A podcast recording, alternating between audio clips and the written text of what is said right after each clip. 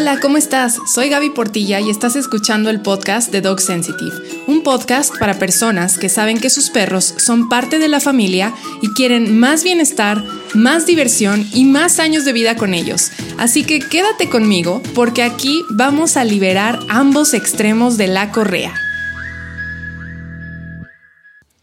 Hola Dog Lovers, ¿cómo están? El día de hoy quiero que platiquemos y nos echemos una buena filosofada sobre las cualidades naturales que tienen los perros que admiramos tanto y temas como perros de terapia, animales de compañía y otras cositas. Así que quédate conmigo aquí en el podcast porque vamos a empezar a charlar sobre esto. Bueno, primero, este término mascota, tengo una mascota, no saben cómo lo alucino yo, pero supongo que en algún momento de mi vida, aunque no lo recuerdo, porque no tengo la clásica historia de que desde niña convivo con los animales y fui Blancanieves. No, mi papá no le gustaban los, perros ni ningún tipo de otra especie y jamás nos dejó convivir con perro cuando éramos niños y ya nos acercábamos a uno, decía, ay, están sucios, guácala, no lo toques. Entonces fue hasta mi adultez y que pude adoptar a Leo, que sigue conmigo, imagínense que yo entré en contacto con esta parte animal mía y se despertó en mí toda esta cosa natural que tenemos los humanos, pero que creemos que solo es de algunos. Ay, eres un animal lover, ay, qué tierna. Ay, te gustan los perros, qué lindo. Ay, eres la este, cat lady, ¿no? La señora de los gatos, crazy cat lady. Este, qué bonito. No es algo bonito, no es algo tierno, es algo natural, es algo inherente. ¿Por qué creen? porque somos mamíferos y somos animales y se nos ha olvidado. Entonces necesitamos ver que esta, esta añoranza de, es que a mí me encantan los animales, no es que te encanten los animales, es una añoranza, es un grito del alma de admirar la naturaleza y de decir, yo pertenezco ahí, pero estoy tan lejos de casa, ¿qué pasó? Ese es el llamado de nuestra alma. ¿Y por qué? Los perros están con nosotros. Esa es una de las razones principales que los perros, em, de sus misiones principales que los perros han, han tomado, el despertar del ser humano, el regresarnos a nuestra verdadera naturaleza. Ahora, el ser humano al alejarse de la naturaleza y entenderla como recursos para su uso y beneficio, empezó a crear una cultura de funcionalidad y se nos olvidó que la vida es para experimentar y no para ser funcional. Y entonces ya todo el, valor de las cosas para nosotros es eh, qué tanto vale esto, es qué tanto deja o qué tanto produce, incluidos nosotros mismos. Y eso está fatal porque nos convierte en objetos y nos quita lo natural, lo orgánico, que es pues, lo que somos. Entonces, volviendo al término mascota, no crean que me desvío, se los juro que no me desvío, todo está conectado. este término mascota eh, mascota hace alusión a talismán o a un objeto de la suerte. Y los perros, ni ninguna otra especie que nos acompaña en nuestra vida y con la que decidimos compartir nuestro día a día y ser cómplices, como lo decía en el episodio pasado, ninguno son objetos, de la suerte mucho menos, no.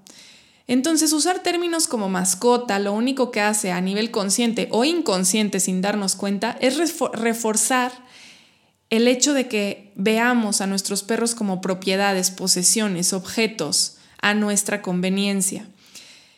En algún, este, en una conversación ahí en Facebook, decían que el término correcto es animal de compañía. Sinceramente, tampoco. Desde mi perspectiva y desde la perspectiva animal, no, porque denota una función, animal de compañía. Y ya, y ya, ya tiene la etiqueta, ya a fuerza, tienes que ser de compañía. Tú veniste a hacerme compañía y esa es tu función y por eso te adopté y me eres útil porque me das compañía. Y esa es una relación muy fría, es una relación que nos posiciona en este paradigma jerárquico, en la pirámide donde el ser humano está por encima de todo.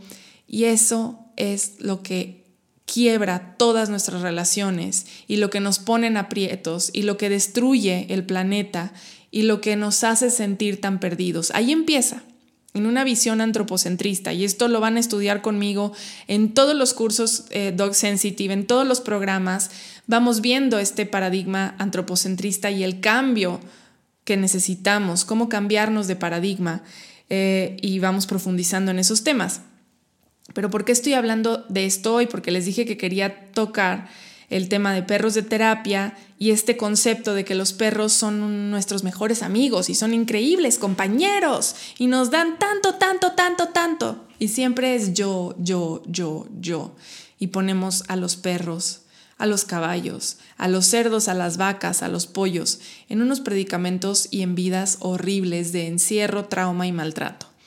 No voy a desviarme a otras especies, aunque pronto lo estaré haciendo en otros espacios, vamos a regresar a lo que nos atañe aquí, mis queridos dog lovers, que son particularmente nuestros perros compañeros de vida en esta aventura tan rara en la que estamos aquí metidos en este gran lío. Em, y bueno, entonces en Dog Sensitive el término mascota es como pe, pe, pe, pe, bye. O sea, se abre la compuerta en el piso y te caes a la nada. No, no es cierto. No es cierto, todos pasamos por ahí, todos mm, no nacimos sabiendo, hay que irnos transformando, pero ese es, ese es el, el secreto, estar abiertos a la transformación. En el momento en el que uno cree que lo sabe todo y es el mejor del mundo y te sientes así, ya, o sea, yo soy la neta, yo sé todo y todos sigan mi verdad, porque lo que yo pienso es la última verdad. En ese momento, ahí sí se abre la compuerta del piso y te vas al hoyo negro te quedas aislado de la realidad. La verdad es que no hay una sola realidad, no hay una sola verdad. Ni siquiera en nuestra misma casa los perros viven una realidad completamente distinta a la nuestra. Tú vives una realidad completamente distinta a la de tu madre, a la de tu hermano, a la de tu pareja. Y cada quien tiene su propia realidad y su propia perspectiva. Por eso hay que mantenernos abiertos. Em, entonces, ¿qué pasa con los perros de terapia? No, hombre, es que los perros, o sea, nos ayudan un chorro. Y, voy a hablar un poquito de los caballos, ¿no? En la equinoterapia. Y sí, los caballos sirven para terapia. En algún momento recuerdo a alguien diciéndome, oye Gaby, pero pues como que tienes que conectar todo esto de, los perros con los humanos, ¿no? O sea, de perdida que, que pues ve a ver el trabajo de perros con niños, porque si no como que no vale. Y eso se ha quedado conmigo tan marcado, porque todos tenemos un valor intrínseco. Nadie necesita ser nada para nadie para tener un valor. Simplemente estar vivo tiene un valor. Ya, intrínseco. Eso significa que por existir tienes un valor. Punto. Nadie tiene que tasar cuánto vales, y mucho menos desde la limitada perspectiva de un humano, según reglas y parámetros que alguien inventó y que pueden ser tan variables de país a país como de casa a casa, como de persona a persona. Es ridículo. Entonces, ver a los animales de terapia, así en esa, en esa connotación, implica ya una disminución del animal, del ser, lo estás despojando de su derecho a ser y le estás imponiendo algo que tú no sabes ni siquiera si ese animal, ese individuo en particular, quiere participar de esa forma en una relación con un ser humano o no. Aquí es donde entra algo que podemos conocer como comunicación interespecies, comunicación intuitiva eh, o telepatía. Yo sé que a lo mejor para muchos esto es, ay no, Gaby, ya me vas a hablar de cosas de esas. Y es que yo no creo en eso, no, eso está raro. Bueno, ya saben que yo tampoco creía nada de eso. Hasta que me, me topé con el Instituto HeartMath en California y me di cuenta que es ciencia, que no es una cosa de creer o no creer. En el episodio anterior mencioné campos electromagnéticos y es que tiene todo que ver con nuestro mes de febrero, mes del amor, porque tiene que ver con el corazón y el lenguaje universal de todos los seres en este mundo y en este universo que se comunican a nivel energético. Todos somos parte de este universo y así funciona, por más que nos queramos separar. Entonces, a través de la comunicación intuitiva, con mucho, mucha preparación previa. Les voy a decir dos componentes de la comunicación intuitiva con otros animales. Recordemos que también somos animales, no es como humanos hacia los animales, no, somos animales, ¿ok? Entonces, si queremos comunicarnos de forma intuitiva con los animales no humanos, para mí existen dos cosas súper importantes. Primero, el músculo de la intuición, los canales de percepción sensorial plena que solemos tener súper bloqueados porque los vamos bloqueando en la vida cotidiana. Se van bloqueando esos canales, se nos olvida, nacemos con estos canales abiertos, entonces cuando queremos tener un acercamiento real a la comunicación interespecies, a la comunicación intuitiva, vamos a tener que desarrollar, despertar estos canales, desbloquearlos, requiere trabajo emocional, requiere entrar en contacto con tu interior, sí, es un proceso, sí, es como ir al gimnasio, sí, todos podemos, también. Y el otro componente es estudiar cómo desmantelar la cantidad de sesgos antropocentristas que tenemos eh, desde nuestra perspectiva humana y desde nuestra cultura.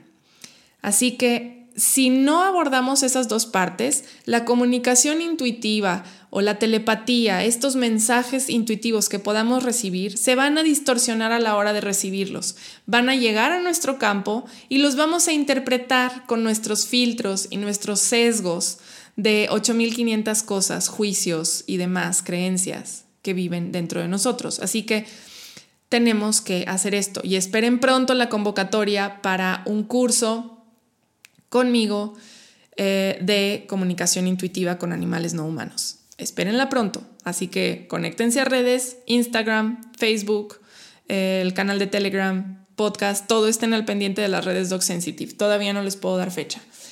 Pero bueno, en todos los cursos Dog Sensitive, en todos los programas que yo desarrollo, vamos trabajando estas dos partes y en, en mayor medida y como prioridad el quitarnos los sesgos antropocentristas.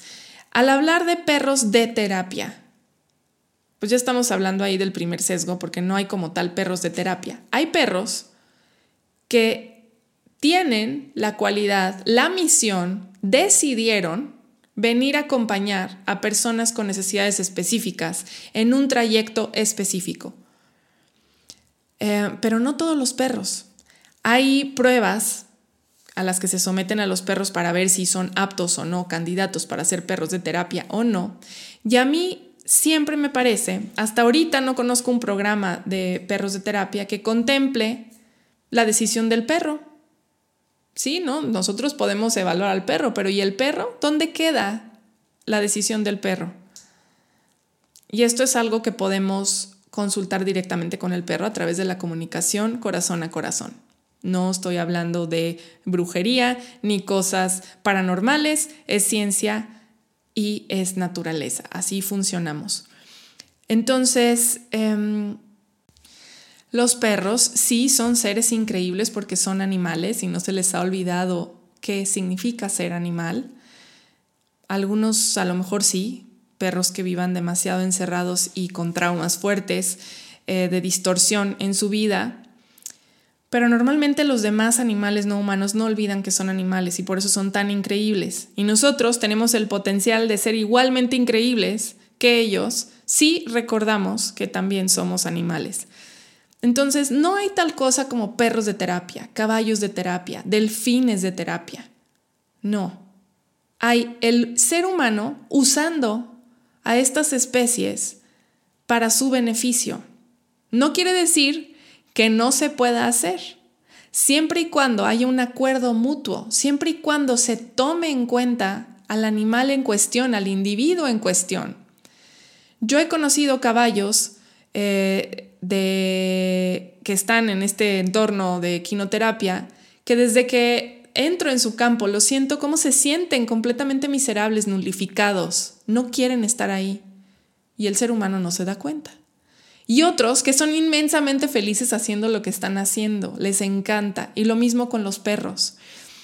Entonces, tenemos que tomar en cuenta la perspectiva de los otros individuos, de los otros seres vivos. Y esto aplica para plantas, eh, animales no humanos y humanos también, porque a veces se nos olvida y no tomamos en cuenta la perspectiva de, de las personas con las que vivimos y asumimos un chorro de cosas y demandamos un chorro de cosas y a los niños los aplastamos y los volvemos cuadrados y les decimos cómo deben pensar y qué deben hacer y estamos tan acostumbrados a pasar por encima de la muchosidad del ser de cada uno. Ya saben que me encanta este concepto de la muchosidad de Alicia en el País de las Maravillas, que le decía el sombrerero, Alicia, es que tú no eres Alicia porque no has sacado tu muchosidad. Algo así, no es la línea exacta, pero algo así. Y esa muchosidad de la que habla el sombrerero es ese auténtico ser que tenemos dentro, o sea, nuestra alma, nuestra esencia, nuestra misión de vida, lo que venimos a aportar en esta red y cadena de la vida tan hermosa. Pero nos llenamos de reglas, nos llenamos de conceptos y nos olvidamos de ser animales. Así que chicos, los dejo con esta reflexión. Recuerden, sus perros no son solamente perros, primero son individuos, sujetos, con su propia experiencia de vida, así que por eso siempre me gusta preguntarles, no, no nos refiramos a tu perro, dime cómo se llama. Ok, Bruno, vamos a hablar de Bruno, porque como Bruno no hay dos, Bruno es único, así como tú eres única o único. Espero que te haya gustado este episodio. Recuerda suscribirte en tus apps favoritas, Google Play, Spotify o iTunes y compartir con tus amigos el podcast si sientes que ha aportado algo a tu vida. Si conoces a alguien que vive con perros, por favor compártele el podcast de Dog Sensitive. Te mando un abrazo y nos vemos la próxima semana.